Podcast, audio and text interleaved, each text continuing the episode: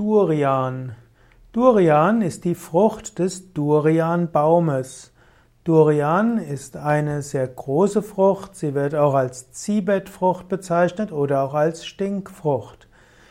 Durian gilt als die Frucht äh, mit dem königlichen Geschmack und dem teuflischen Geruch. Durian ist eine Frucht, die etwa kopfgroß sein kann. Sie wird manchmal eben auch als Käsefrucht bezeichnet. Sie gibt es insbesondere in Südostasien.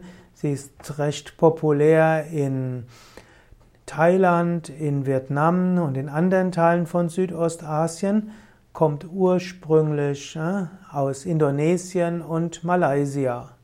Weil Durian so einen intensiven Geruch hat, ist das Mitführen von Durian in vielen Hotels und öffentlichen Räumen verboten.